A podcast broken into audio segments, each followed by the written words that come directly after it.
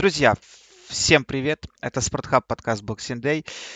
Дмитрий Липский, Иван Громиков. Подводим мы итоги сезона Премьер-лиги. Такой насыщенный получился сезон, в какой-то степени драматичный, э, в какой-то степени абсурдный, можно даже сказать. Очень много было разных сюжетных линий, которые мы разбирали на протяжении этого сезона. И, в общем, касалось это не только футбольных клубов. Обсуждали мы темы и судейства, и вообще каких-то таких социальных моментов. Вот. Ну, сейчас подводим мы итоги. Подводим итоги в более, как мне кажется, классическом формате. А, ну и, наверное, Вань, давай сразу... Я думаю, мы начнем с символических сборных. А, вот. А, в общем, давай так, ты когда вот для себя составляешь символическую сборную, ты вообще какими, скажем так, критериями, да, в общем, руководствуешься? Это самый сильный игрок или тот, кто провел лучше всех сезон, или у кого был самый яркий пик? Или это какая-то вот совокупность таких факторов? Что для тебя ну, конечно. определяющим? Конечно, совокупность факторов просто впечатление, кто произвел наибольшее по той или иной причине, и можно сравнивать. На одной позиции может быть 5 игроков равноценных, на другой может быть 2, а то и один футболист, который сразу приходит на ум. Поэтому здесь, э, конечно, совокупность факторов. Я не скажу, что у меня есть какой-то алгоритм, по которому я определяю лучших э, футболистов. А, ну давай, в общем, начинай. Давай сначала ты свои старт 11, потом я свои старт 11. Ну, давай, давай ты сначала. Ну, давай я. Да. А, в общем, у меня в воротах э, Эмильяно Мартинес. Mm-hmm. Вот, э, в общем, мне кажется, что Арсенал отдал лучшего вратаря своего Астон Вилле. И, mm-hmm. по-моему, сейчас уже идут э, слухи о том, что Берн Лена не хочет играть в Арсенале. Ну и, в общем, как мне кажется, для Гуннеров это такой получился факап в какой-то степени. А Мартинес провел просто сумасшедший сезон за Астон Виллу. И прям вот, мне кажется, он один из самых даже ярких игроков этого сезона без относительно позиции. Очень такой у него как мне кажется, сезон прошел на кураже, очень ударно. Ну и на самом деле оказывается, что в Англии есть и такой вратарь такого высокого уровня. Я с тобой согласен по поводу Мартинеса. И самое тут интересно то, что он столько лет был в Арсенале, лет 10, наверное, он был в Арсенале. И всегда у Арсенала была какая-то вратарская проблема. Очень много было разных вратарей. Даже когда пришел Питер Чех, даже с Чехом проблема осталась, потому что этот Чех уже был не тем Чехом, который выступал за Челси. А всегда у них был Мартинес, и Мартинес по разным арендам бегал. В прошлом сезоне он свой шанс получил, и он Арсеналу ведь помог и Кубок Англии выиграть, затем и Суперкубок Англии помог э, Арсеналу выиграть. Но вот ситуация была прямого выбора между ним и Лена. И можно, наверное, понять Микеле Артету, потому что к Лена не было таких больших претензий. Но и Мартинес оставаться вторым номером э, тоже не собирался за счет того, как он выступал летом. Он, понятно, получил, наконец, э, возможность перейти в другой клуб премьер-лиги. То есть, либо оставаться в Арсенале первым номером, либо уходить в другой клуб э, премьер-лиги. Поэтому нужно было делать выбор и понять логику Артеты тоже можно. Но Мартинес в этом сезоне восстановили один из лучших футболистов, и я согласен, лучший вратарь в премьер-лиге. А, на, на правый фланг я решил поставить э, Томаса Соучика. Как по мне тоже. Вот, э, ну, мы дальше будем, да, подводить итоги. Софола. И да. Ой, Цофала, господи, да, Соучик у меня, я вот, я, да, да, да, да, да, я вот то, по поводу Соучика чуть позже скажу, у меня, что у меня там, я, я до сих пор определиться не могу еще кого в середину, потому что у меня там есть два варианта, в числе и Соучиков, а Цофал, да, конечно, э, два брата-акробата и, э, в общем, очередной продукт, я не знаю, как это правильно сказать, а, вот этот менеджмента Моеса, потому что вот как он их находит, где он их находит, как они вот с этой... Ну, там сейчас, кстати, надо сказать, Славя на подъеме сама по себе.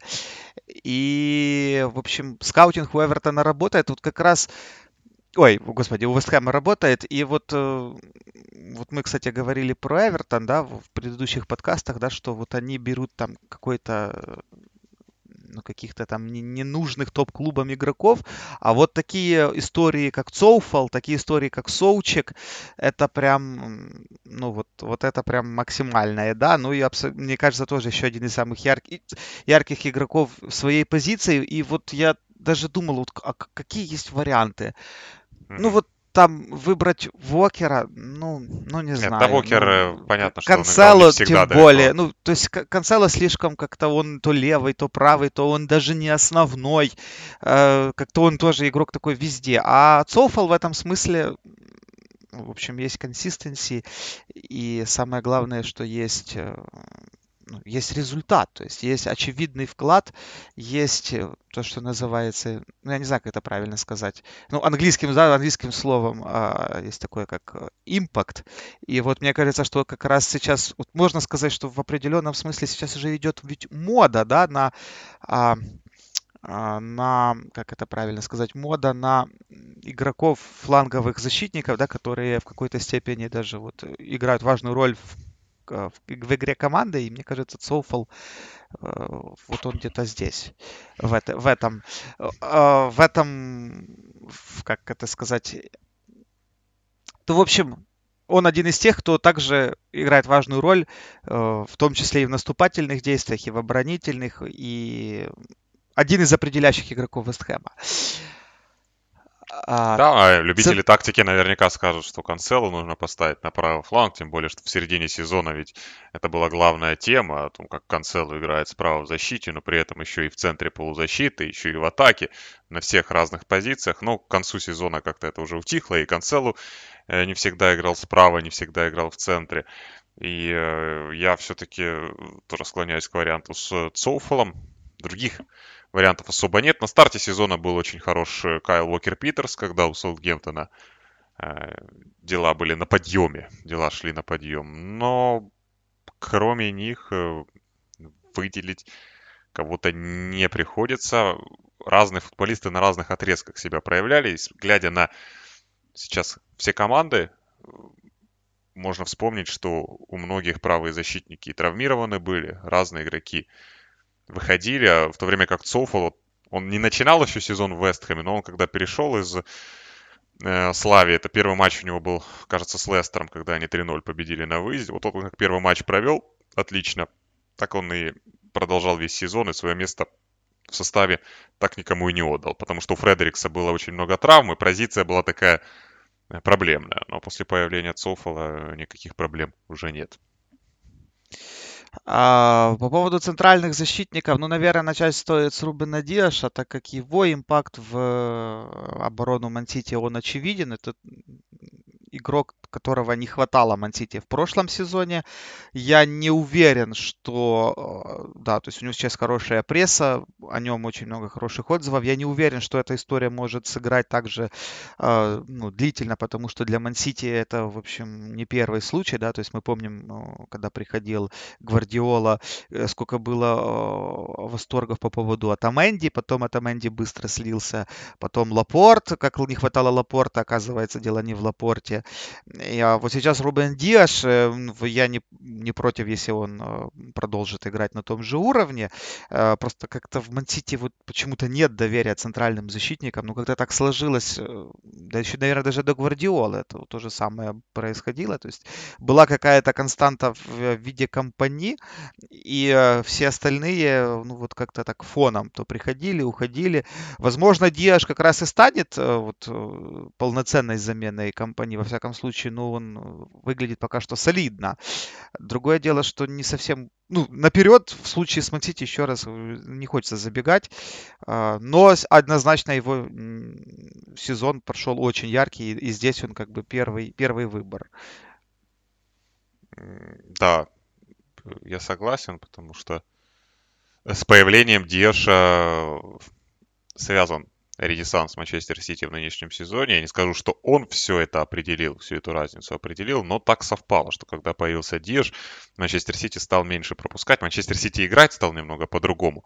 Поэтому я не совсем согласен, когда говорят о том, что Деш лучший футболист сезона в английской премьер-лиге. Это уже перебор. Э, на мой взгляд, потому что защитные показатели Манчестер Сити очень хорошие. Во многом определяет стиль игры команды, а не качество защитников. Но Диаш, когда необходимость возникала обороняться, но это даже было э, не столько в матчах чемпионата, сколько вот, например, в Лиге чемпионов во втором поединке с э, Пари Сен-Жермен. Когда необходимость появлялась обороняться, он себя показывал хорошим защитником. И планка в этом сезоне установлена не так высоко. Мало команд, которые хорошо защищались, и мало у кого защитники без травм провели сезон, и их можно было бы отметить. Поэтому у Диаша тут особых конкурентов э, даже нет. Он... Да, вот э, я вот здесь полностью согласен, потому что когда вот да сейчас надо выбрать да, человека, скажем так, в пару к Диашу, и здесь есть, ну вот сложно, сложно кого-то выделить, потому что нет такого а... Ну, я выберу, наверное, Льюиса Данка, потому что особо я вариантов... выбрал... Да, я вот выбрал Джеймса Тарковски. Ну, только потому, что, наверное, он, ну, может быть, за счет какой-то, ну, равнее всех, может быть, провел этот сезон. Не могу сказать, что он прям выдающийся для сезона для Тарковски получился, как, например, прошлый. Но, э, ну, хоть есть хоть какое-то...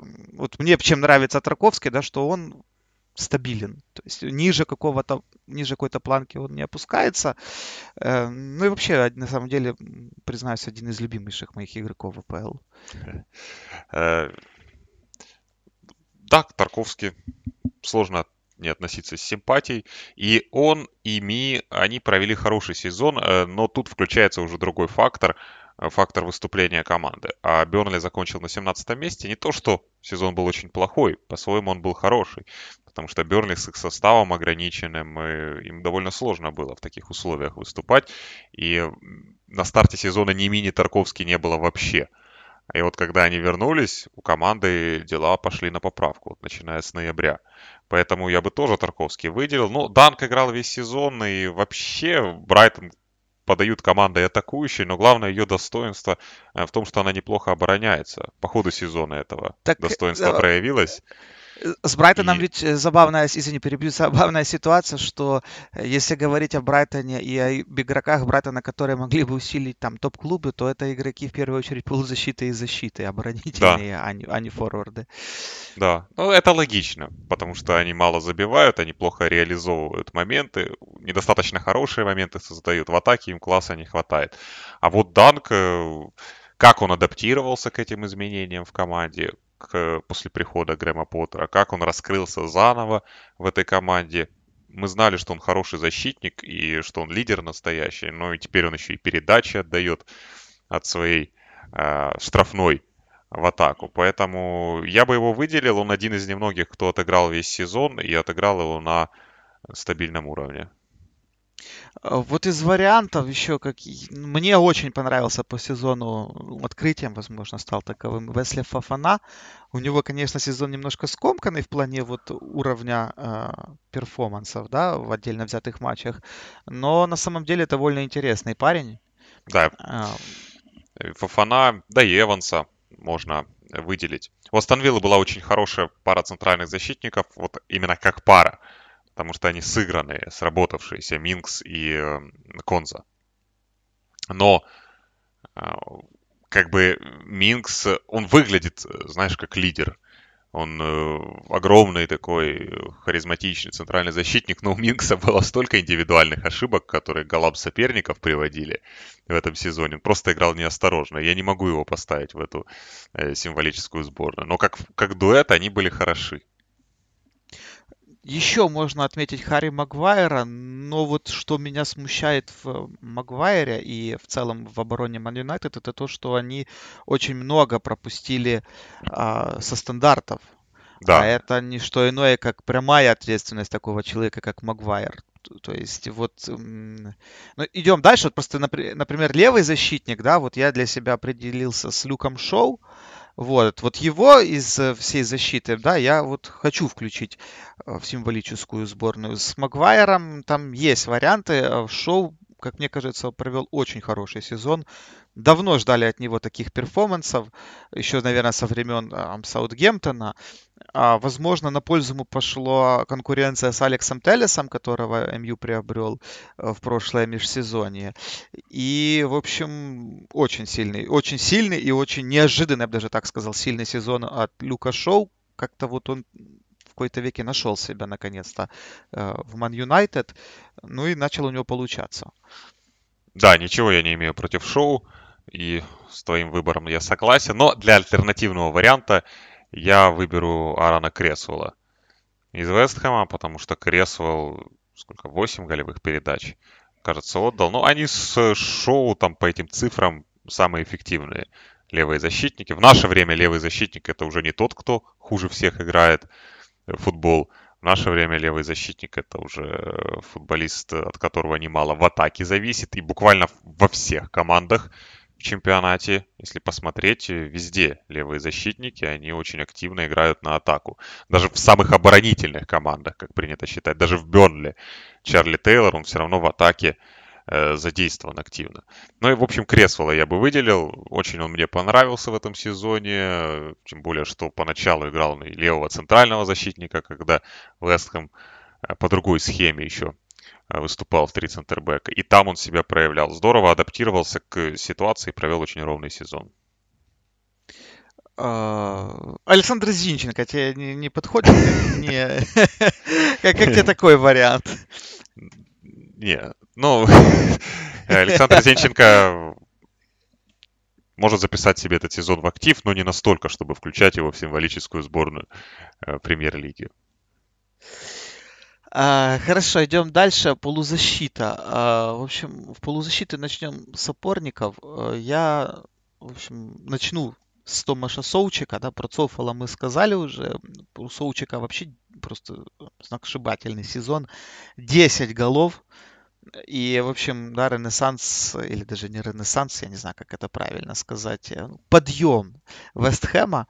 Ну, вот он в этом подъеме Соучик сыграл, мне кажется, вообще самую главную роль. Эм, безусловно, есть там талантливые парни вроде Деклана Райса, а, неплохо там нашел в атаке взаимодействие вот э, Дэвид Моэс, но Соучек, будучи игроком в середине поля, был альфа и омега, мне кажется, молотобойца в этом сезоне. Да, э, Соучек э, еще в прошлом сезоне произвел впечатление очень большое, когда летом играл за Вестком, и тогда он уже и забивал, и на оборону работал, но в этом сезоне он утвердился как один из лидеров команды. Да, новый Маруан Фелаини. Это сравнение вроде бы и банальное, но при этом сравнение лучше э, не найти для Соучика, учитывая также связь и с Мойсом, поэтому здесь э, вообще без вариантов Соучик э, должен быть в символической сборной. А, Бруно Фернандеш, вот еще один игрок Манчестер Юнайтед, которого я включил. Ну, мне кажется, там только одни цифры говорят о том, что его невозможно было не включить. Снова-таки, Манчестер Юнайтед дал успешный сезон, как мне кажется, в премьер-лиге. То есть мы говорили в предыдущих подкастах о том, а, как оценивать э, эти сезоны Man United, какие у них вообще задачи стояли. Но я думаю, что этот сезон Man United может себе занести в актив. Это же самое касается и Фернандеша, который был главным, главной персоной этого, этой команды. Ну, не, не только в этом сезоне, да, то есть, в принципе, это вообще главный игрок э, последних э, двух лет Манчестер Юнайтед. Ну и его место, мне кажется, здесь вообще сомнениям не подлежит. Да, мы по какой схеме? Э, а, я, я просто для... У меня вообще фланговых игроков нет. Я вот что-то так себе, знаешь... У тебя 4-3-3? У меня 4-4-2. А, 4-4-2. Да, ну это вот я-то, ну, мне, мне так больше подходит, потому что я э, вот много думал о том, кого из фланговых игроков взять, да, но как-то у меня с вингерами там не сложилось. В общем, я, у меня такой ромб, вот, вот как-то так. Ага, я понял. Э, да, ну я...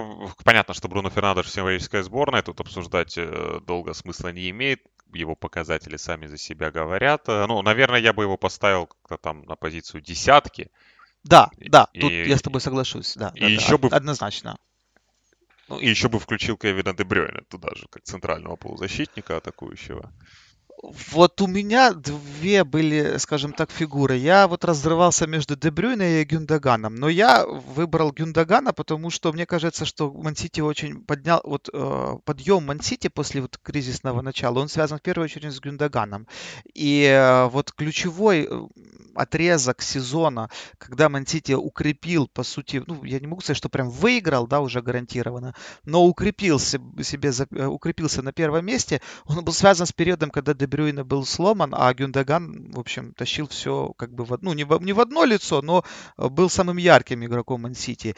И в этом смысле, за счет того, что вот этот подъем Мансити произошел в самый, э, ну вот в это, этот отрезок сезона он был вообще ключевым в борьбе за титул, потому что это как раз была зима, Ливерпулю как раз пошел э, по нисходящей, у Мансити наоборот эта траектория э, пошла вверх, и мне кажется, что вот этот, вот этот отрезок, он связан в первую очередь э, с яркой игрой Гюндагана, и поэтому ну, только поэтому, да, я согласен, что мы говорим, вот, нужно смотреть на более широкую картину, на сезон в целом, но вот как почему-то в случае с Гюндаганом мне хочется вот его взять конкретно из-за этого э, яркого отрезка, когда Ман-Сити, э, в общем, выиграл титул по факту. Да, я, наверное, поддержу тебя и тоже выберу Гюндагана вместо Дебрёна не потому, что не заслуживает Дебрёйна место в символической сборной, но я боюсь, что место просто для него не останется. Как и для еще некоторых исполнителей, ну мы о них, наверное, потом скажем. Если выбирать уже центрального полузащитника, так сказать, в пару к Соучику, то тогда это будет э, Гюндаган. Ну, он и играет ниже, э, чем Дебрёйна, и действительно в, дек- в декабре, в январе это был футболист самый важный. Он тогда почти все свои голы и забил. Он так и остался лучшим бомбардиром Манчестер Сити в этом чемпионате. И в тот момент это было действительно важно, потому что тогда еще титул не был выигран и близко, и Сити э, как раз тогда этот отрыв от конкурентов и заработал для себя. А дальше вот самый сложный выбор. Я тут прям много вариантов. Вот и Мейсон Маунт мне понравился, и Джека Грилиша хотелось бы выделить. И Сон Хин Мын, вот один из самых любимых игроков э, в этом сезоне для меня. А, и Нголо Канте. И, в общем, много я думал, но не могу, я, не, мне кажется, не имею права не выделить э, ни одного игрока в этой символической сборной из Лестера, потому что для Лестера это очень сильный сезон был. И поэтому я выберу Юрия Тилеманса. А, главный игрок Лестера, очевидно, в этом сезоне просто ведущий, без спадов, без э, травм. А, ну, он уже, там, его в самом Лестере признали игроком сезона. Но и мне кажется, что он заслуживает места в символической сборной, поскольку э, ну, Лестер, по сути, лишился места в Лиге Чемпионов в последний день. Даже в, не в последний день, а в последние там 10 минут этого сезона. А все это время они были в четверке, и это был очень ну, это был фантастический сезон для них. И э, если его с кем-то ассоциировать, э, то в первую очередь с Юрием Тилемансом. Тилеманс не травмировался, это самое главное, потому что Мадисон вылетел во второй половине сезона, Барнс вылетел во второй половине сезона, а Тилеманс был здоров и э, играл стабильно и очень хорошо. И поэтому, да, он ключевой футболист Лестера. Я бы хотел Тилеманса включить в сборную, но не нахожу места для него. Вот с обороной мы разобрались. Два центральных полузащитника. Фернандеш играет выше. И остаются три игрока команде. И нужно идти уже чисто по форвардам, по атакующим исполнителям. Ну, я, по крайней мере, так буду делать. И поэтому несколько вариантов есть, кого можно поставить на левый фланг условный. А, Джек Грилиш. Наверное, я выберу его, потому что он а, футболист очень яркий. Я бы мог выбрать кого-то э, другого. Есть вариант там, с Соном тем же, которого была очень сильная первая половина сезона. Но Сон играл в более сильной команде. А потом э, Джесси Лингард. Понятное дело, то, как он играл во второй половине сезона. Это тоже интересная история. Это сама по себе история классная, потому что Лингард, который ни разу на поле не выходил, которого уже всерьез никто не воспринимал, переходит в аренду в Вестхэм и начинает играть как главная звезда премьер-лиги. Теперь он и в сборную тоже наверняка на Евро попадет. Но я все-таки выберу Грилиша, потому что у Астон Виллы был хороший сезон. И у Астон Виллы были шикарные победы над очень сильными командами осенью. И вот в конце сезона они тоже победили и Тоттенхэм, и Челси. И без Грилиша остановили было очень тяжело. Поэтому вот как э, это настоящая звезда. Вот ни в одной команде нет настолько ярко выраженной звезды. Главное, как Джек Грилиш э, восстановили, я его включу символическую сборную. Окей. И э, два форварда, согласно моей схеме. Ну, здесь я не буду стоять лукаво, выбрал просто самых результативных игроков чемпионата. Это Кари Кейн и Мухаммед Салах. А, ну, по-моему, здесь все слишком очевидно, как мне кажется.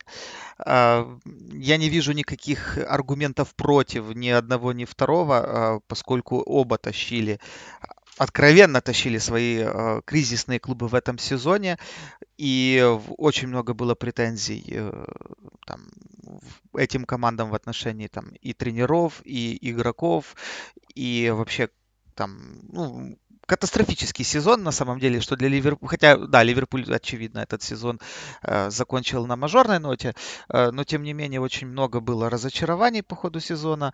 Э, то же самое касается и Тоттенхэма. Однако ни к Салаху, ни к Кейну вопросов быть не может. Люди э, продолжают демонстрировать уникальную стабильность.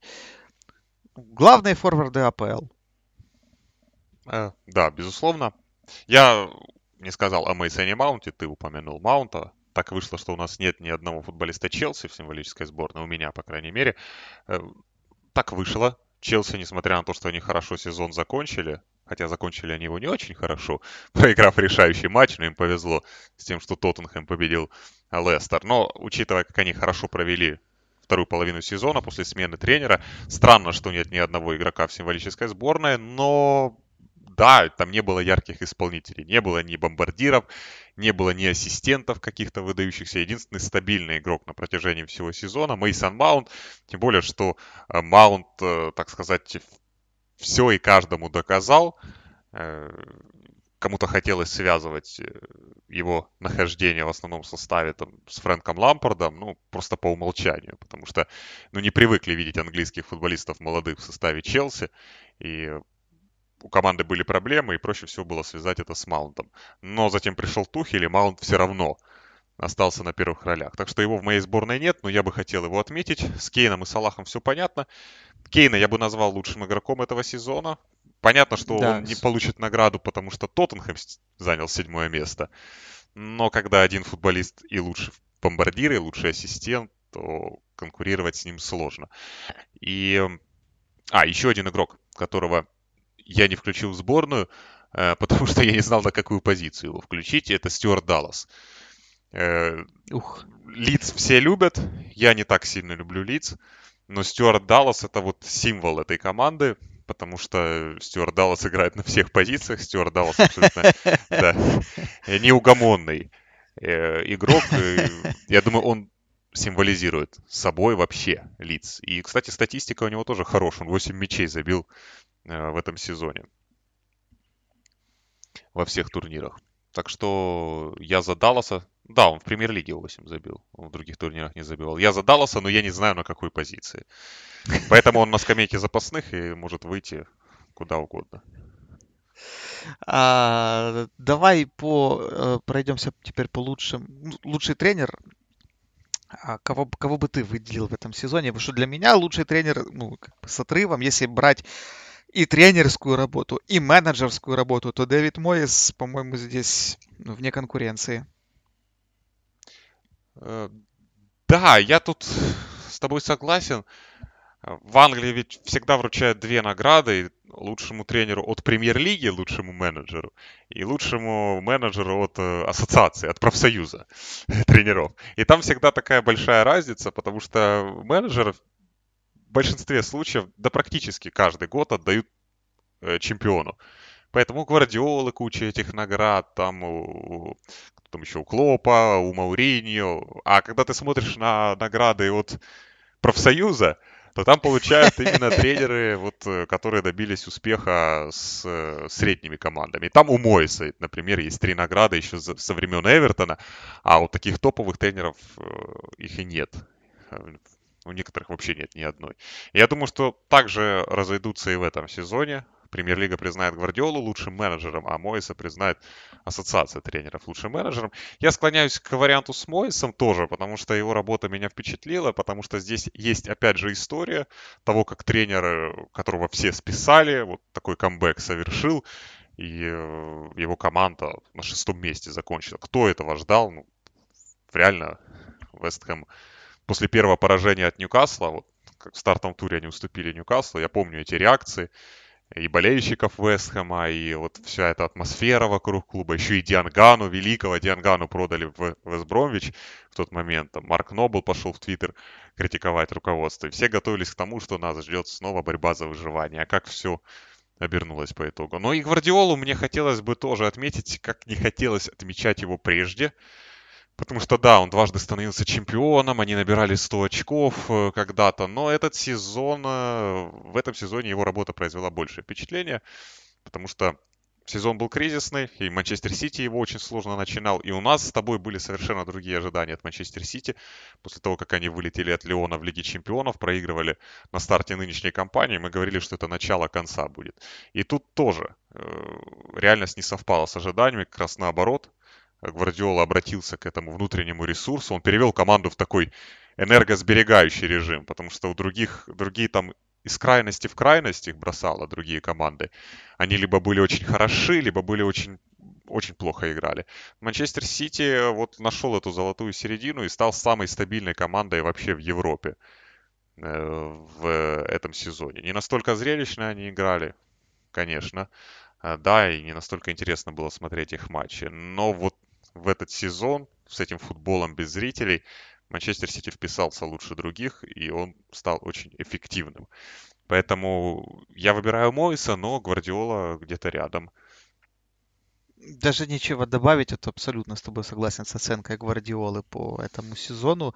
А, в какой-то веке а, здесь была история преодоления ну, а, да. для Мансити, ну потому что у Мансити сколько, даже когда в первом сезоне Гвардиола, они, по-моему, там третьими закончили, если я не ошибаюсь, а, ну, там не было, то есть это был какой-то, скажем так, поступательный этап, когда Гвардиола просто адаптировался, и все эти сложности, они уже тогда оказались э, ну, временными, что ли, да, когда он не мог найти сначала вратаря, определиться с фланговыми защитниками и так далее. То есть тогда это был поиск, а сейчас это было реально такое качественное преодоление, и э, вот как раз в этом сезоне, мне кажется, Гвардиола продемонстрировал главную формулу, вот как нужно в таких ситуациях выходить из э, кризисных ситуаций, ну, из, из, из, из кризиса, это ротация это максимальная ротация. Ну, кстати, вот то же самое касается и Челси. Ведь да. подъем Челси, да, он же, э, то есть то, что это было, то, что было при Лампарде,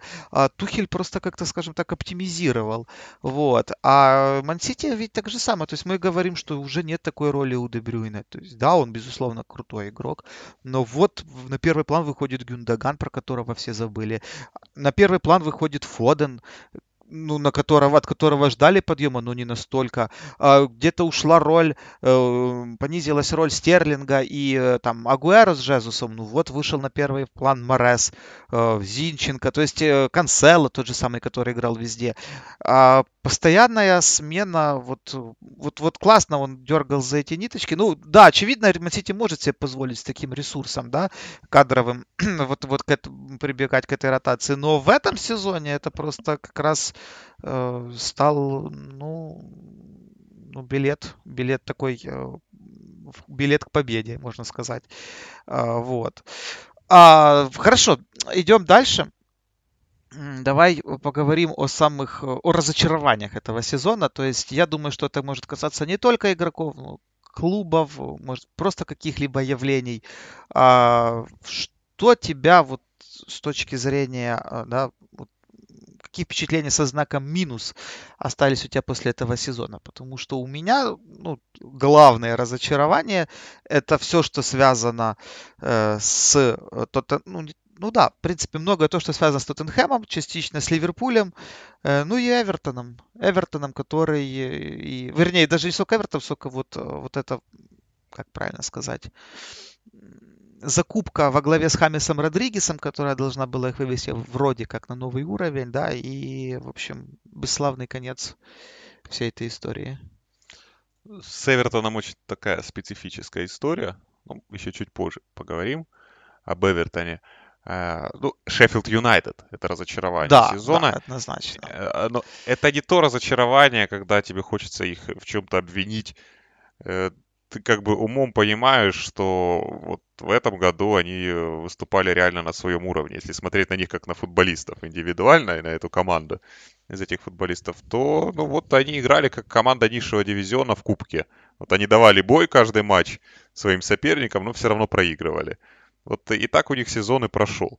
Э, разочаровывает э, просто то, что это закончилось, то, что Крис Уайлдер ушел, э, и вот так испортились отношения там руководства клуба э, с Уайлдером. То, что они вылетают, это не трагедия сама по себе.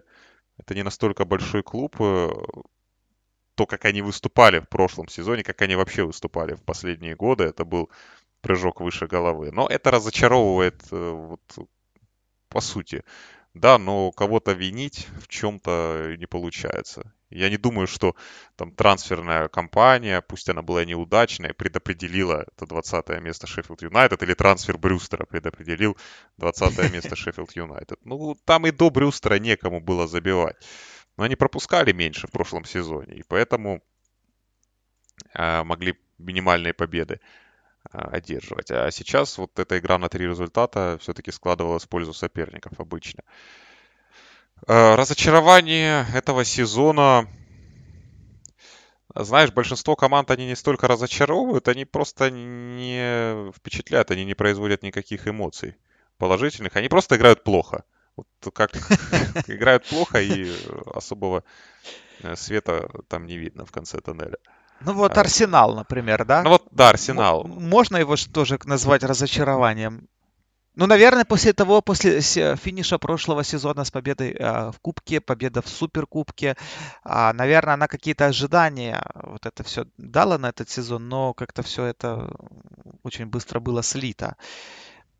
Да, они сами, э, вот они сами создали какую-то такую атмосферу вокруг клуба и вокруг команды, что это не воспринимается разочарованием. Они сделали вид, что вот это как должное такое выступление, что это постепенное развитие, это естественный процесс. Они сами не паниковали. И вот э, так в середине сезона э, весь сезон, весь чемпионат и провели. В конце одержали несколько побед. И снова есть повод говорить, что это фундамент для будущих успехов. И в следующем году мы обязательно там скорость наберем и рванем куда-то. Хотя это вызывает очень большие сомнения. Ну, побеждать после того, как ты потерял шансы на все, когда ты проиграл все ключевые поединки, потом выиграть 5 э, последних матчей там у Кристал Пэлас, у Ньюкасла. Ну, это такое себе э, достижение, поэтому Арсенал... Арсенал разочаровал, но такого впечатления это разочарование не произвело.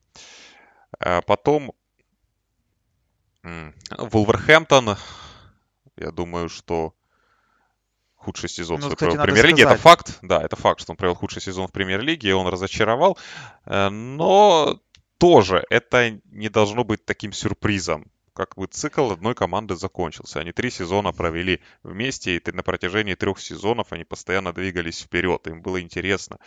Э, эта команда развивалась или хотя бы поддерживала свой прежний уровень. Ну, наступил момент, когда она сделала шаг назад, к тому же ушли прежние футболисты, появилось много новых игроков, перестройка получилась не настолько удачной, не настолько... Ну, Хименес много пропустил, это тоже да. во многом сыграло, это... забивать это... некому было. Конечно, это тоже, в принципе, к тому же, а, о том, что не было прежних ключевых футболистов. И Хименес, ну, Хименес не буквально ушел, но он получил травму. А, вот. Но я думаю, что и до Хименеса, но они не двигались вперед. Ну, было видно, они с ну, первых ну, туров, знаешь, даже когда побеждали. А, мне вот казалось, что вот с приходом Мендеша, да, а, и вот в этим в, выходом в премьер-лигу, мне что-то казалось, что вот э, Вулверхэмптон может стать э, таким подобием Саутгемптона Почетина, когда у них есть хоть какая-то идентичность, в том смысле, что они э, вот берут молодых перспективных, развивают и продают их в топ-клубы. Но так получилось, что как раз в тех э, людей, которые были вот на хайпе, э, там Хименес, э, Рубин Невеш, Трауре, они их не продали, то есть они, вот, то есть трансфер Жоты в Ливерпуль, он вообще случился из ниоткуда, и его никто не ждал.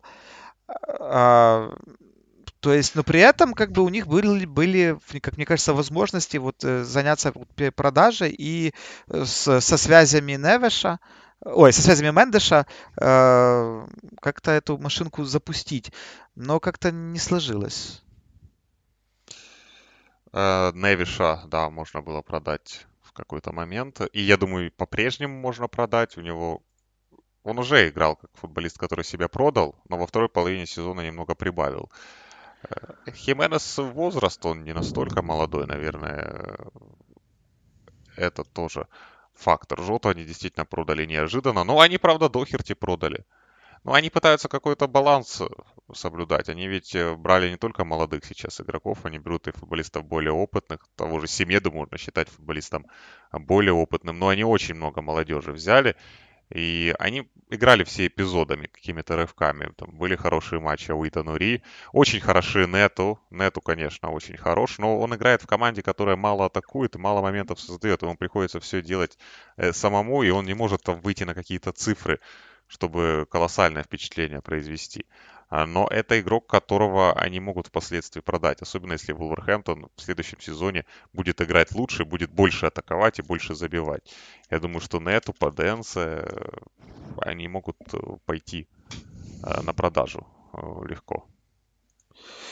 А, еще среди разочарований, ну, наверное, тут давай по трансферам, наверное, пройдемся. Ну, вот по Камису я сказал, начали за здравие, закончили за упокой. А, трансфер Донни Ван де Бека. Вот тоже не совсем понятная история, но она изначально такой казалась. Вот, но зачем брали, куда брали, для кого брали? Ну, я, кстати, думаю, что после этого сезона Сульшер должен усилить свои позиции э, в плане трансферов, потому что э, своей работой он доказал, что, ну, слушайте, зачем вы мне берете, я вот результат даю, а вы мне берете людей, которых я не просил. Давайте как-то в общем, менять здесь роли. А, вот. Да, Ван Дебек футболист, который абсолютно не вписывается в тот футбол, в который играет Манчестер Юнайтед. Это футболист очень системный, которому нужно играть в команде много владеющий мячом, где более четко роли распределены, вот э, все эти дела. Манчестер Юнайтед играет более хаотично, полузащитники Манчестер Юнайтед более динамично играют, чем Ван Дебек. И он как-то выходит на поле, он не совсем понимает, что от него нужно, команда не совсем понимает его. И да, с самого начала так и выглядел. Я не думал, что будет настолько плохо, но когда прошлым летом Ман Юнайтед подписал Ван Дебека, как-то вот я сразу задумался, зачем? Это не та позиция, которую нужно было усиливать в первую очередь. Где именно он должен играть? Он же не будет играть опорного полузащитника, он не будет играть выше, где Фернандеш действует, он не будет играть на фланге, где более быстрые, атлетичные э, исполнители. Вот купили и купили. Была возможность, купили. Поэтому трансфер Ван Дебека это промах, и я думаю, что Манчестер Юнайтед, если появится возможность, его продаст. Да, это уже очевидно. Просто совсем не нужный игрок. Вот бывает так, что где-то не заиграл, где-то надо дать время, но здесь просто абсолютно... Да, и речи не идет о том, что вот Нет сейчас... Нет места реально. Бывает, да, что приходит какой-то игрок, он не выходит на поле, но все знают, что у него есть качество, и начинаются рассуждения в духе, что вот если бы его добавить сейчас в команду, она станет сильнее. Вот его качество, будь он здоров там или э, добери он там форму, его качество сейчас помогли бы. Но с Вандебеком даже разговоров таких нет. То есть как его качество помогут Манчестер Юнайтед? Да. А, какие у нас еще такие негативные истории были? Ну, негативные истории были а, связаны с печальными отрезками Тоттенхэма команда заканчивала, вернее, не заканчивала, была э, перед Новым годом на первом месте, а, а потом это все как-то вот не сошлось. Уволили ну, явно проблема не в трансферах, да, у них была. Да, но там не в трансфере, да, это однозначно. Тут Единственный трансфер... трансфер, который у них неудачный, это Дохерти. Но я думаю, что у него еще будет возможность себя проявить. Если его не продадут, если не будет предложения, он останется при хорошем стечении обстоятельств если тренер доверится, то Дохерти себя проявить еще может. А вот как раз трансферы у них, ну, Хойберг отличный трансфер. Да, Хойберг отличный, согласен. По Регелону тоже особых вопросов нет. Да и Регелон отличный трансфер. Да. Более чем отличный трансфер. Даже, даже Бейл с сухими цифрами оказался неплохим С сухими цифрами он, да. Сухими он вовремя, конечно, показал себя в нужные минуты. Но это опыт. На опыте просто. Это да, это да. А, были... Так, тут травмы Ливерпуля, наверное, ну, я не знаю, это разочарование вряд ли можно назвать. Тьяго Алькантера ну, Слушай, ну после, в конец сезона у него очень круто. Согласен. Последние согласен. матчи 10, там, согласен. феноменально просто. Вообще лучшая игру. Я вот э, в, в плане с Ливерпулем хотелось бы отметить, что э, вот бросается в глаза, как после выхода из кризиса команда Юргена начала играть просто иначе. И вот сейчас у них игру, то есть они так никогда не играли, но сейчас мы видим, что они играют более такой позиционный футбол, где игру ведут Алькантара и Трент. Вот это два игрока, которые mm-hmm. по- по-хорошему сейчас становятся просто ключевыми именно в, на этапе конструкции атак, потому что мы видим, что ну, не в состоянии Ливерпуль сейчас прессинговать так, как он это делал раньше. Не физически, да и, наверное, как-то, ну, не знаю, мне кажется, морально им даже уже тяжело вот это все э, вынести. То есть тоже есть какой-то определенный режим экономии, вот. И вот в этом режиме как раз Алькантара, Тренд, и, и, и частично Фабиньо, который это все, все, все сзади, там, скажем так, покрывает, подчищает. Вот, наверное, такие главные тренды э, последних 10 матчей Ливерпуля. Вообще, вчера смотрел статистику у Ливерпуля, э, если поделить сезон на, три, на, на четверти, да, на 4 четверти, то в трех четвертях из четырех Ливерпуль это по набору очков лучшая команда премьер-лиги. И только вот в третьей четверти mm-hmm. сезона, вот э, там 10, отрезок 10 матчей, когда они все проиграли, ну, то есть там было три победы, шесть поражений, одна ничья. И вот на этом отрезке Мансити просто все, все матчи выиграл. И как раз это в итоге сделало ключевую разницу. То есть даже, даже по очкам, да, если смотреть, как, как, как закончили команды чемпионат, именно вот эта треть, э, чет, вернее, вот эта четверть сезона, она по-хорошему и э, все поменяла с ног э, до головы. Да, вот Ливерпуль вот на Новый год там первый, в марте он восьмой, заканчивает он на третьем месте. Сезон у Ливерпуля э, богат был эмоциями и перепадами. Я про Алькантару сказал не потому, что он настолько плох, и я уверен, что следующий сезон у него будет лучше, но это трансфер, который в этом конкретном сезоне не сработал концептуально, потому что Ливерпуль был чемпионом в прошлом году, и они взяли футболиста, такого плана, которого у них не было, чтобы стать еще сильнее, чтобы стать еще разнообразнее. В итоге Ливерпуль, конечно, позиции сдал, и Алькантаре тоже потребовалось время для того, чтобы как бы заиграть. Ну и травма была, понятное дело. Но я думаю, что и концовка этого сезона показывает, э, в следующем году он может стать одним из лидеров команды. Э, Виллиан, еще один трансфер. Да. Виллиан, который он бесплатно пришел, он был свободным агентом, но Арсенал с ним подписал контракт на три года. вот это мне понравилось, при том, что Виллиану сколько, 32, наверное. И э, неплохие матчи у него были, три или четыре, я думаю, в этом сезоне. В первом туре он хорошо сыграл с Фулхэмом, но Виллиан, да, это футболист, который уже все выиграл, всего добился и нашел для себя максимально комфортный вариант, даже из Лондона уезжать. Я не а, а так. если не считать трансферы, можно продление Абамиянга тоже назвать разочарованием? Ну, да, это в каком-то смысле тоже разочарование. Удивительно, как Арсенал дважды, да, в одну реку заходит с этими продлениями, то с Азилом, теперь с Абамиянгом, и э, вот что теперь с ним делать? И можно понять, и можно понять, потому что Арсенал э, не прочно на ногах стоит, и вот когда они видят, что у них есть какой-то актив, у них есть хоть какой-то футболист топ-уровня, они за него держатся.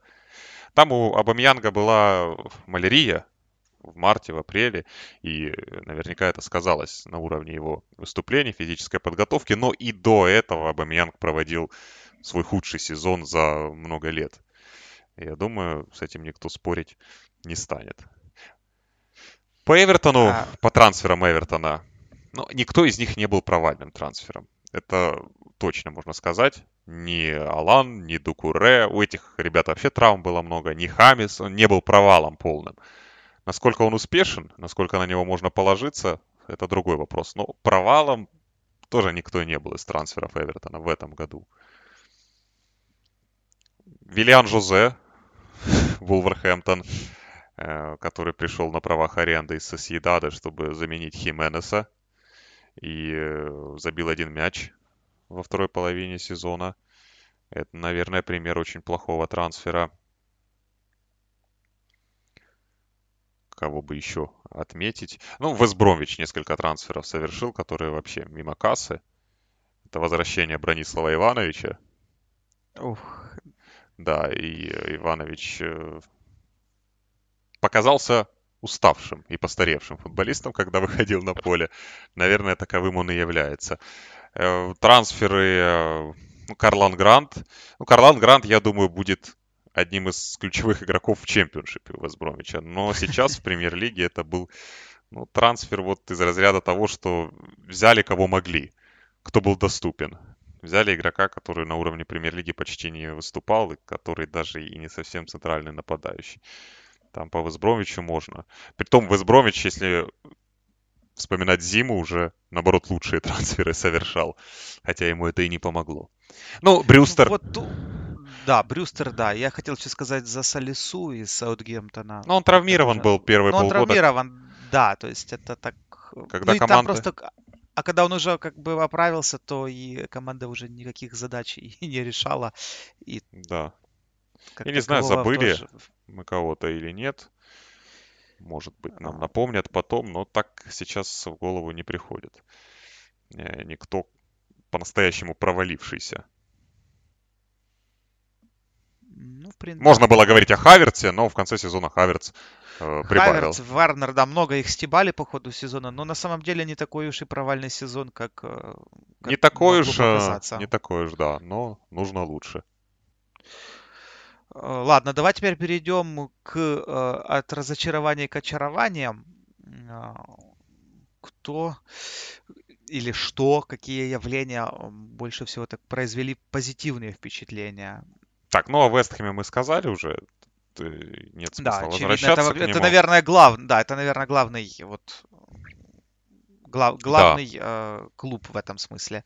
Астон Вилла мне очень понравилось, э, несмотря на то, что во второй половине сезона у них дела уже не так хорошо шли, и травма Грилиша сыграла свою роль, да и вообще команда играла одним составом в первой половине сезона. Но очень понравилась Вилла, учитывая, что в прошлом году она боролась за выживание, сейчас у них э, появилось время для того, чтобы выйти из этого Э, режима кризисного, нормально подготовить команду. И э, что в Вилле еще нравится, что в отличие от многих современных команд, она не обладает какой-то вот философской идентичностью. Она не пытается быть такой. Почти о всех командах говорят там применительно к их стилю. Вот они оборонительные, эти прессингуют, эти Э, там владеют мячом, а остановила она довольно старомодная в хорошем смысле. Это команда, которая играет по обстоятельствам. У нее хорошие футболисты в атаке, у нее надежная линия обороны. Когда нужно атаковать, атакуют. Когда нужно обороняться, защищаются. И ты на них никакой ярлык повесить не можешь. И этим остановила тоже подкупает, э, поэтому ее бы я выделил. Очень хорошая молодежь у Остановилы, которая вчера выиграла юношеский кубок Англии. Э, там... Да, я смотрел вчера. Действительно, есть игроки. Действительно, есть игроки, которые в ближайшее время могут заиграть в первой команде. Понятно, если обстоятельства будут способствовать. Очарование, вот на этом очарование и заканчивается. Ну, нельзя не Концовка сезона лиц. Ньюкасла. Да, концовка. Вообще Стив Брюс это очарование да, сезона, Стив... потому что Понимаешь, так они вот... 12 закончили. Мы еще, еще недавно говорили о том, что там борьба за выживание. Вот Фулхэм уже поджимает 12 -е. Какие вопросы, ребята? Да, там еще в марте определили, что этот э, поединок Фулхэма и Ньюкасла в последнем туре, это будет, конечно, блокбастер, это будет завершение сезона. Прямая битва, лобовое столкновение. Кто останется в премьер-лиге, в итоге у Ньюкасла на 17 очков больше, чем у Фулхэма. Вот какие вопросы могут быть вообще. И самое смешное, что вот над Брюсом там смеялись по ходу сезона, что он там отрицает реальность, а он повторял эти банальные фразы о том, что как бы да, мы, дела у нас плохо идут, но самое главное это количество очков по завершении сезона. Там, да, Фулхэм выиграл последние матчи, но у нас ведь тоже были там в октябре победы. И давайте посмотрим, кто сколько очков наберет по завершении сезона. То есть э, казалось, что он просто защищается таким образом, но в итоге опыт Брюса его не подвел. Действительно, по завершении сезона Ньюкасл, как он того хотел, набрал даже больше, чем в прошлом году. Хотя прошлый год был более спокойный для них. Они набрали на одну очку больше, чем в предыдущем сезоне в конце чемпионата уже не было причин говорить о зависимости команды от Калума Вилсона, и играли они хорошо. А трансфер Джо Виллока, аренда Джо Виллока... Да, это, это... это вот это прекрасный, кстати, мув э, зимний. Прям Ньюкаслу 10 из 10. Интересно, как теперь Арсенал посмотрит на Джо Виллока, вот с учетом всех своих проблем, и то, как играет Арсенал постно. Да. Виллок такой человек, который вот как он вот в стиле, как раз вот мы говорили сегодня про Гюндагана, да, который э, вот этими врываниями из глубины делал разницу для Мансити на ключевом отрезке. Вот Джо Виллок как-то так вот в похожем стиле себя проявил за Ньюкасл в этих матчах. Ну и стал главной ударной силой в конце сезона. Да. Лиц э, тоже не забудем, потому что Лиц был новичком чемпионата и закончил на девятом месте, как Шеффилд Юнайтед. А, годом ранее. И параллелей можно много провести между этими командами. Тоже команды, в которых не так много сильных индивидуальных игроков, э, но которые очень хорошо подготовлены, натренированы. И за счет этого добиваются таких результатов. Э, но с Алицем уже звучат оговорки о том, каким будет второй сезон. Вот как они второй сезон проведут, как они, э, какие они там выводы сделают по поводу этого чемпионата, кого они подпишут, кого они продадут если есть кого продавать, и как они будут уступать, когда соперники уже будут э, лучше подготовлены к их игре, к их манере.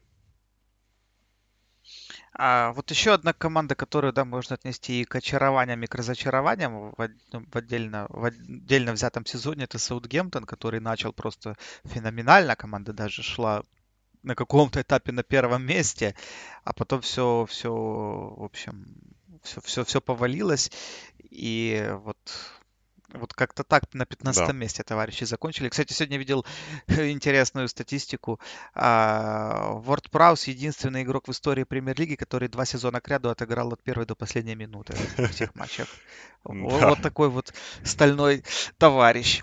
Да, а, ну, Лест, ну, с Лестером мы сказали в прошлом подкасте все по Лестеру, да. Просто и последний тур, ну, он, он вообще как бы, да, и дал еще большую такую а, волатильность в плане эмоций. То есть, и, блин, и вроде вот-вот, и все равно, и все равно проиграли. Вот, вот да. удивительный момент, да, когда вот один матч, по сути, даже концовка второго тайма, насколько она вот, определяет э, впечатление, да, по, по, по, по целому сезону. Ведь, э, ну, ладно, не будем повторяться, потому что, я думаю, в прошлом подкасте мы про Лестер очень да. много сказали и, и, и раскрыли эту тему. Да. А, ну вот пока что как пока что так, да. Какие-то, может быть, еще, ну я вот нет, не нахожу я каких-то еще таких прям убер позитивных а, историй в этом сезоне, потому что действительно как-то худших, да, разочарований или Э, вообще сезон ковидный, надо сказать, да, получился. И вот все эти истории, которые шли фоном, э, там, судейство, ВАР, э, вот этот э, болельщики, Суперлига, очень много негативных эмоций. Ну, мне кажется, их было куда больше, чем, чем чего-то хорошего. А вот хорошее его мало, я, ну, вот прям сразу и в глаза бросается.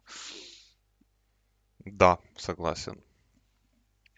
А, так, давай теперь у нас уже почти час, давай хотя бы какую-то часть еще оставшегося подкаста мы посвятим ответам э, на вопросы наших патронов, э, потому что мы, скажем так, чуть слегка задолжали. В общем, вопросов у нас много, я думаю, что мы их раскроем не все, но а, в нашем следующем подкасте мы это э, добьем, скажем так. Идем сверху, нет, снизу вверх. А, как вы думаете, стоит ли Бамфорду переходить в топ-клуб? Пойдет ли это на пользу всем или он игрок конкретной системы? Ну, Да я не думаю, что Бамфордом будут интересоваться Да, я, я вот тоже так думаю, что Я думаю, что Тоттенхэм, если продаст Кейна, будет искать ему какую-то замену и, в принципе, может подписать э, Бамфорда. Но я думаю, что скорее они подпишут Оли Воткинса, а не Бамфорда. Если выбирать между такими нападающими из средних команд, которые засветились в этом сезоне. Вот э, как-то так. Бамфорд превзошел все ожидания, потому что Бамфорд не настолько сильный индивидуально футболист, но футболист умный. И он вписался в эту команду, он хорошо там играет позиционно, он находит эти моменты. И, э, И вот- да, его можно похвалить. Да, и в, этой, да, тут я с тобой соглашусь. и Много было а, разговоров еще после чемпионшипа, да, что вот он много порит, что он, ну, Так его не любили болельщики лица. Они его не любили, потому что команда столько моментов создавала. И э, им казалось, что Лиц э, еще годом ранее мог напрямую выходить, если бы у них был сильный центральный нападающий, такой как там Митрович условно, или такой как Воткинс в Брэнфорде.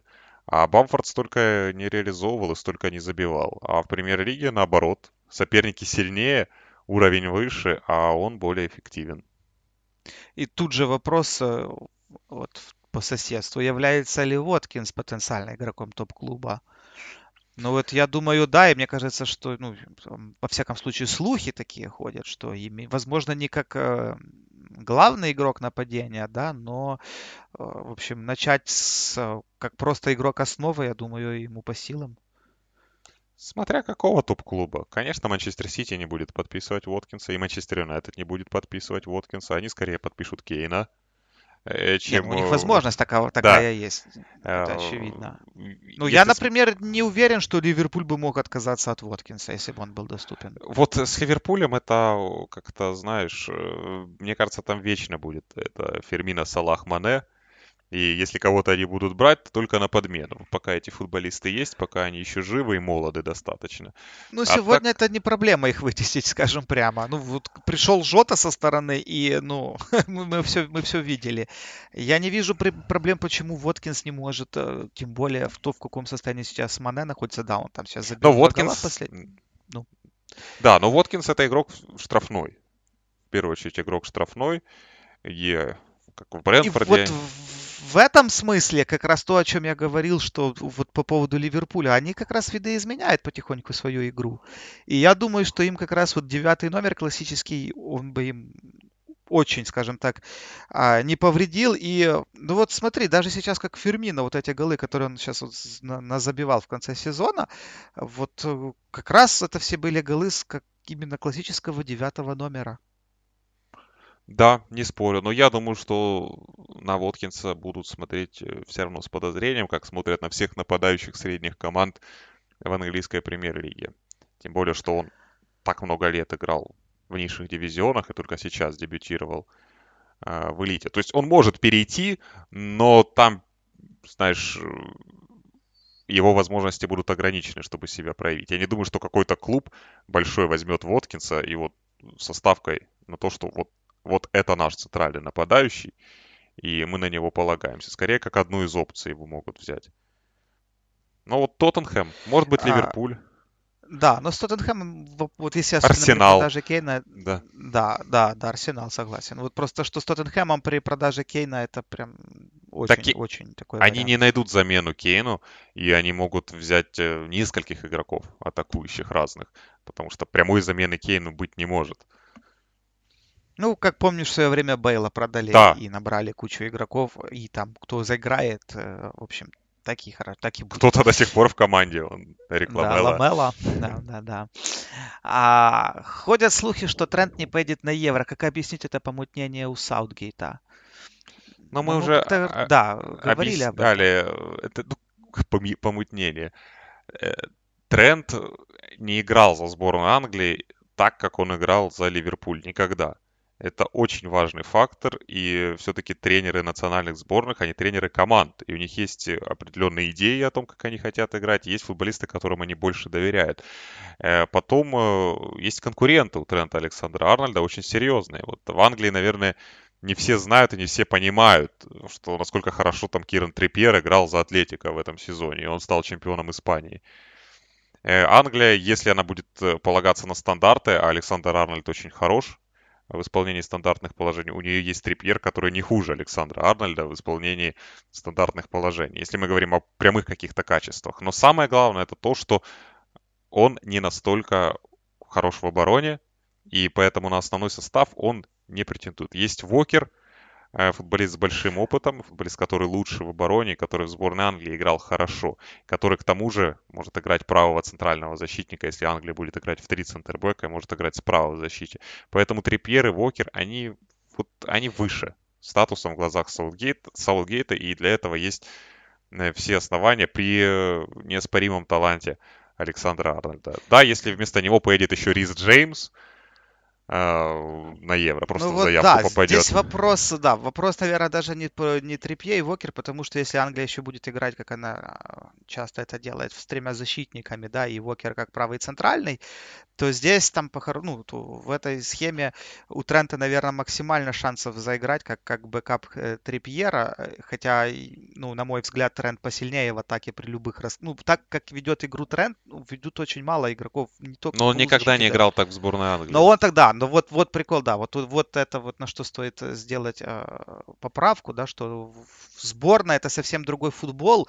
И э, я, кстати, вот это мы еще разберем, я думаю, на, на, на, накануне Евро, и там, когда вот пойдут вот эти игры сборных, мы еще поговорим о том, что вообще сам, сам по себе футбол сборных, он другой принципиально, и принципиально другой в то, что играет Ливерпуль, и там, где тренд себя проявляет, потому что сборная это такое вот э, Возилово в низком темпе, где защищаются глубоко, где вот эти вот а, вертикальные передачи, которые разрезают всю оборону, после которых там форвард выходит один на один, такого нету.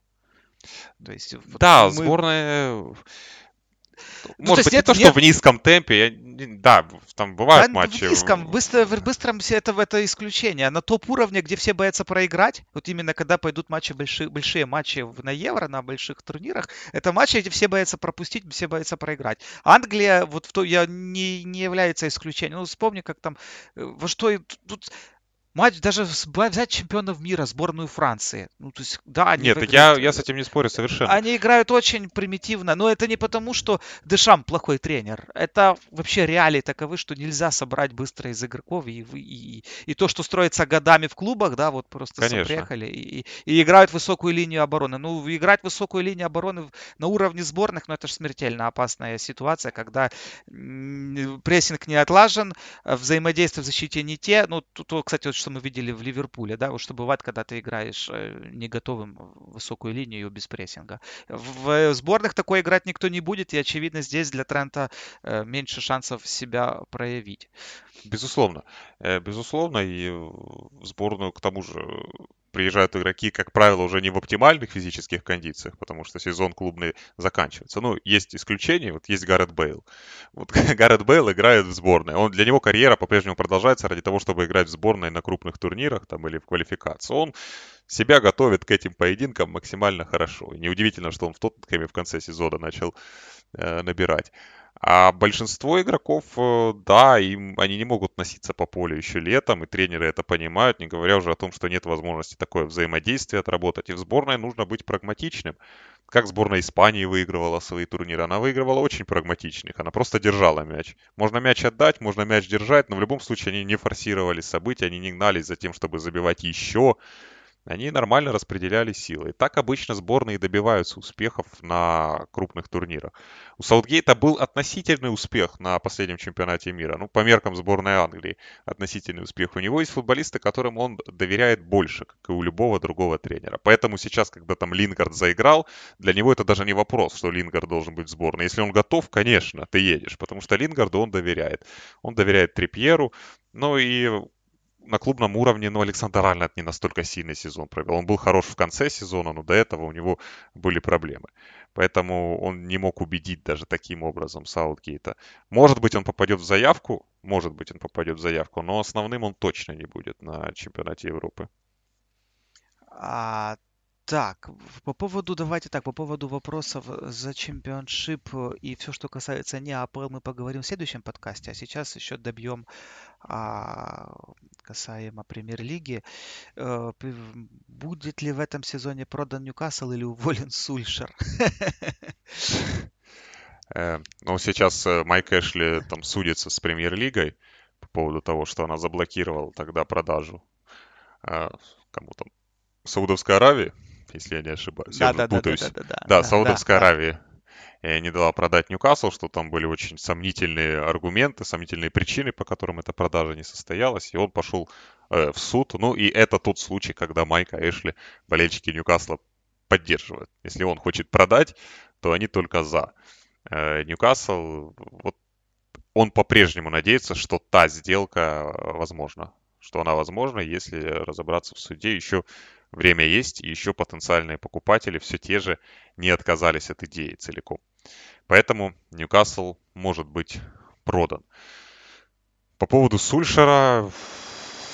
Ну, мы, кстати, говорили по поводу Сульшера, по-моему, в предыдущем или в позапредыдущем подкасте, когда вот говорили, что если ему купят там игроков калибра Кейна, да, если сейчас появится там... Кейн, да, то там спрос немного будет другой, и уже неудачи по ходу сезона, я думаю, на них будут смотреть немножко. То есть вот такие вылеты от Лейпцига, да, которые были на, в середине сезона, я думаю, там уже будут более строго судить его. Да, и им нужно будет сразу вписываться в борьбу за титул. Да, Потому это однозначно. Что второе место это здорово, но как бы обманываться тоже не стоит. Они на большом расстоянии от Манчестер Сити находятся по-прежнему. А, чего не хватает Эвертона, чтобы выйти хотя бы до уровня, на уровень Лестера? Ну, кстати, мы уже говорили о том, что скаутинг вообще разный, да, подход к трансферам разный.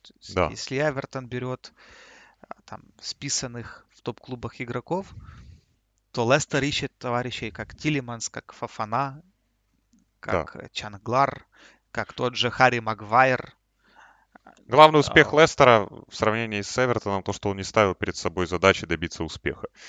он не ставил перед собой эту задачу, он э, не искал каких-то вот таких путей простых. Команда еще начиная там со времен Пирсона, она, да, она развивалась, она пыталась быть сильнее. Потом случилось это чемпионство, которое тоже повысило статус Лестера. Э, но после тоже ведь не было задач нам в любой ценой пробиться в Лигу чемпионов, там быть среди лучших. Э, спокойно себе жили и продолжают э, жить.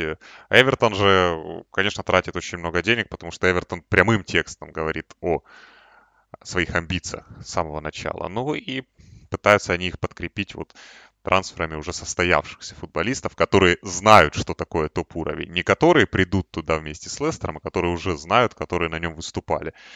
В этом году было все не так плохо, если посмотреть на трансферы, потому что Анчелоти взял игроков, которых лично он знал и которые заиграли в его команде. Ну, Хамис, он заиграл, он заиграл, у него тоже были травмы, но так или иначе, Дукуре, Алан, эти футболисты тоже заиграли.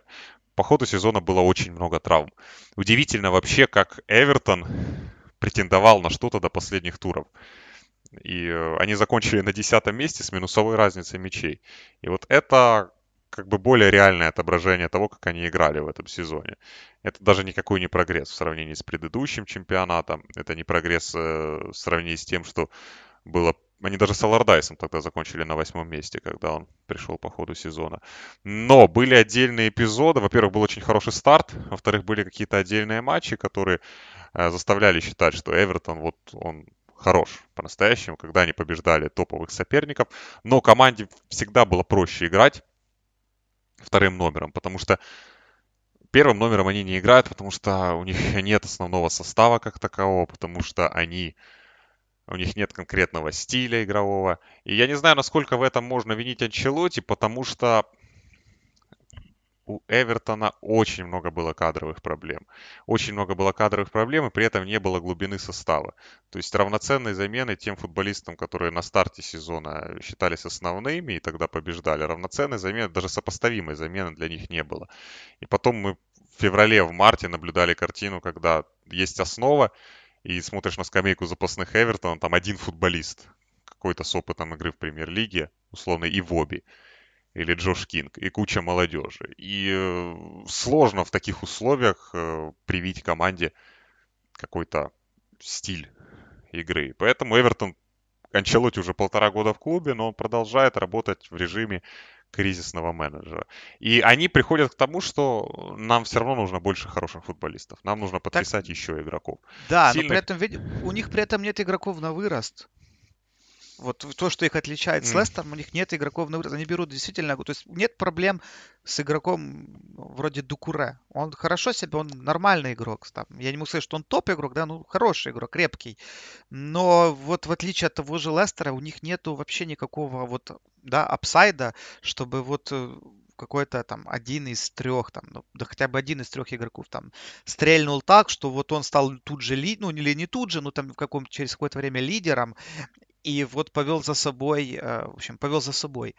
А здесь какие-то игроки уже с очевидным потолком, и вот меня что смущает вот в этой трансферной э, политике, да, с Анчелоти. Он, он вроде с одной стороны берет тех, кого знает и проверенных, но с другой стороны он не оставляет сам же себе места для какого-то подъема. То есть он изначально упирается. Хорошо, когда это едет на каком-то, на каких-то отрезках.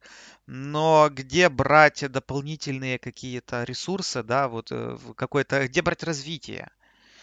Вот, ну, был Ришарлисон, казался таким игроком, но все равно это, вот он как Ришарлисон, раз... он такой, какой он есть. Он, э... Да, но он, но он уже, по нему видно, что он уже не, не, не потянет, э, да, вот э, ту, ту, ту, тот, ценник, который за него заплатили. А, а других игроков там и нет. Не, ну есть там Дэвис, но это, ну, это не то. Бен Готфри вот это Бен, был вот, Бен Готфри, кстати, да, да, Бен Готфри, вот тут, наверное, соглашусь с Беном и Готфри. мне кажется, что он в Эвертоне прибавляет, и он может еще сильнее стать в ближайшее время. Ну, да, таких футболистов немного. Я думаю, что ну, они поставили они перед собой... На... Да, они вот за Сигурсона там держатся, за... Ну, ну Сигурсон хорош, понимаешь? Вот ну, он неплохой, не может за него но... не держаться. Да, я, я не говорю, что продавать нужно обязательно. Я веду к тому, что вот у них роли, важные роли, они, они все завязаны на игроках, которые уже, собственно, на пике. И вот, наверное, Кальверт Льюин, который выстрелил, да, вот приятное исключение. Хотя Кальверт Льюин mm-hmm. всегда был неплохим игроком, но в этом сезоне он, да, он себя проявил. Это вот э, как раз тоже, кстати, э, когда мы говорили об очарованиях сезона, Кальверт Льюин, его тоже стоит э, туда mm-hmm. отнести. Но в глобальном смысле, если опять-таки сравнивать, даже чисто брать по составу, по возрасту игроков, то Лестер, ну, даже, даже, даже безотносительно э, откуда пришли игроки, ты просто берешь возраст, и там в возрасте написано, что у Лестера перспектива есть, а Эвертон должен выжать все прямо здесь и сейчас в условиях, когда, его, когда у него есть конкуренты, которые опережают по всем параметрам. Даже сколько бы они ни потратили, все равно конкуренты ну, все равно конкуренты сильнее. Я понимаю, э, да, мне даже подход Арсенала здесь ближе. То есть можно там быть недовольным Артета и так дальше, но там есть хотя бы какие-то молодые игроки, там есть на кого опереться, там есть с чем работать и куда-то идти, ну, что-то строить. А что можно строить в Эвертоне сегодня? Ну, в Эвертоне надо строить, чтобы команда прямо здесь и сейчас взяла и вышвырнула из четверки финалиста Лиги Чемпионов, э, предыдущего победителя, э, ну, ну, предыдущего обладателя титула, действующего обладателя титула и Манчестер Юнайтед, у которого... И Манчестер Юнайтед. И Манчестер Юнайтед. Ну вот, да, то есть э, так, как вы можете вот прям из этого материала взять и залезть в эту четверку? То есть вам нужно либо что-то строить такое, которое, чтобы в перспективе могло бы где-то там дотянуть. Ну то есть, а без перспективы, ну это, это просто ну, в этом нет смысла. Э... Просто кто-то... Эвертон это команда без перспективы. Она с сильными игроками, но перспективы у нее нет.